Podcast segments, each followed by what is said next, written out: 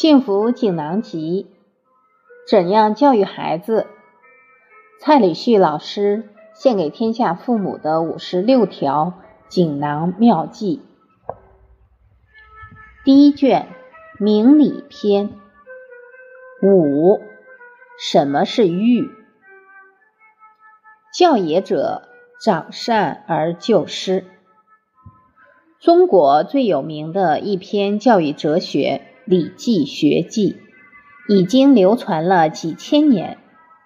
教育是什么？《礼记学记》对于教育有一句非常重要的话：“教也者，长善而救失。”教育是长善加上救失，这就把教育最重要的两大纲领体现出来了。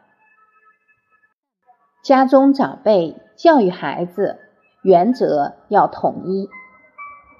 教育孩子要注意一个重点，就是原则要一致，不能爸爸是一套，妈妈又是一套，甚至于爷爷又是另一种方式。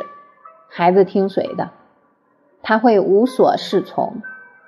现在的孩子特别聪明，聪明都用到哪里？如何得到所要的东西？他讲一些好听的话给爷爷奶奶或爸爸妈妈听，他们就给他买东西。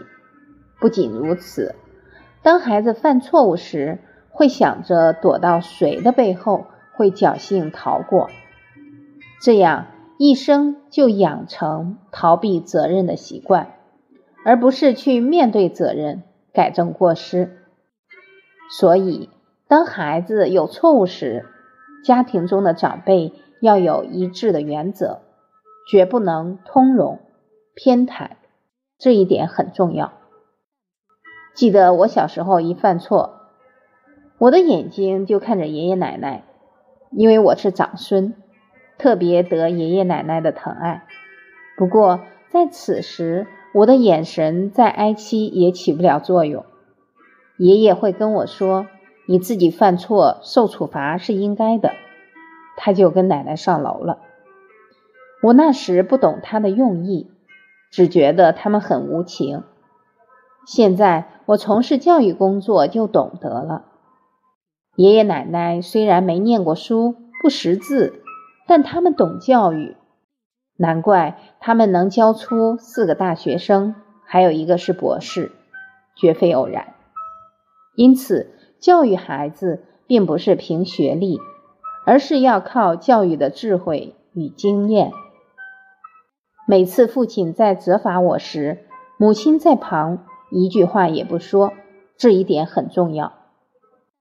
现在有很多父亲在责罚孩子时，母亲就插手进来处理，可能还没有教育孩子，夫妻两人就先争吵起来，所以。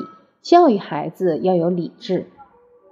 我母亲在一旁听着，头都没有抬起来看我，因为她怕我看她，她会于心不忍。我母亲是一位老师，我长大之后就把小时候的体会与她一起分享。我母亲就告诉我，小时候你爸爸在教训你的时候，我就在想。年纪这么小，怎会听得懂这些大道理？但我跟母亲说，我确实听得懂。所以不要轻视小孩，即使父母讲的很多言语，小孩不是完全了解，但是小孩从父母的言语、眼神当中，可以深刻的了解父母那种望子成龙的苦心，感觉到父母对自己那种。痛惜与疼爱，真的不是他们喜欢骂人。我父亲最常讲的一句话就是“你要自爱”。我母亲问我这句话你真的懂吗？我真的懂。在我的成长过程中，父亲的这句话常常浮现在我的眼前，伴随着我突破重重的逆境，甚至。突破种种的诱惑。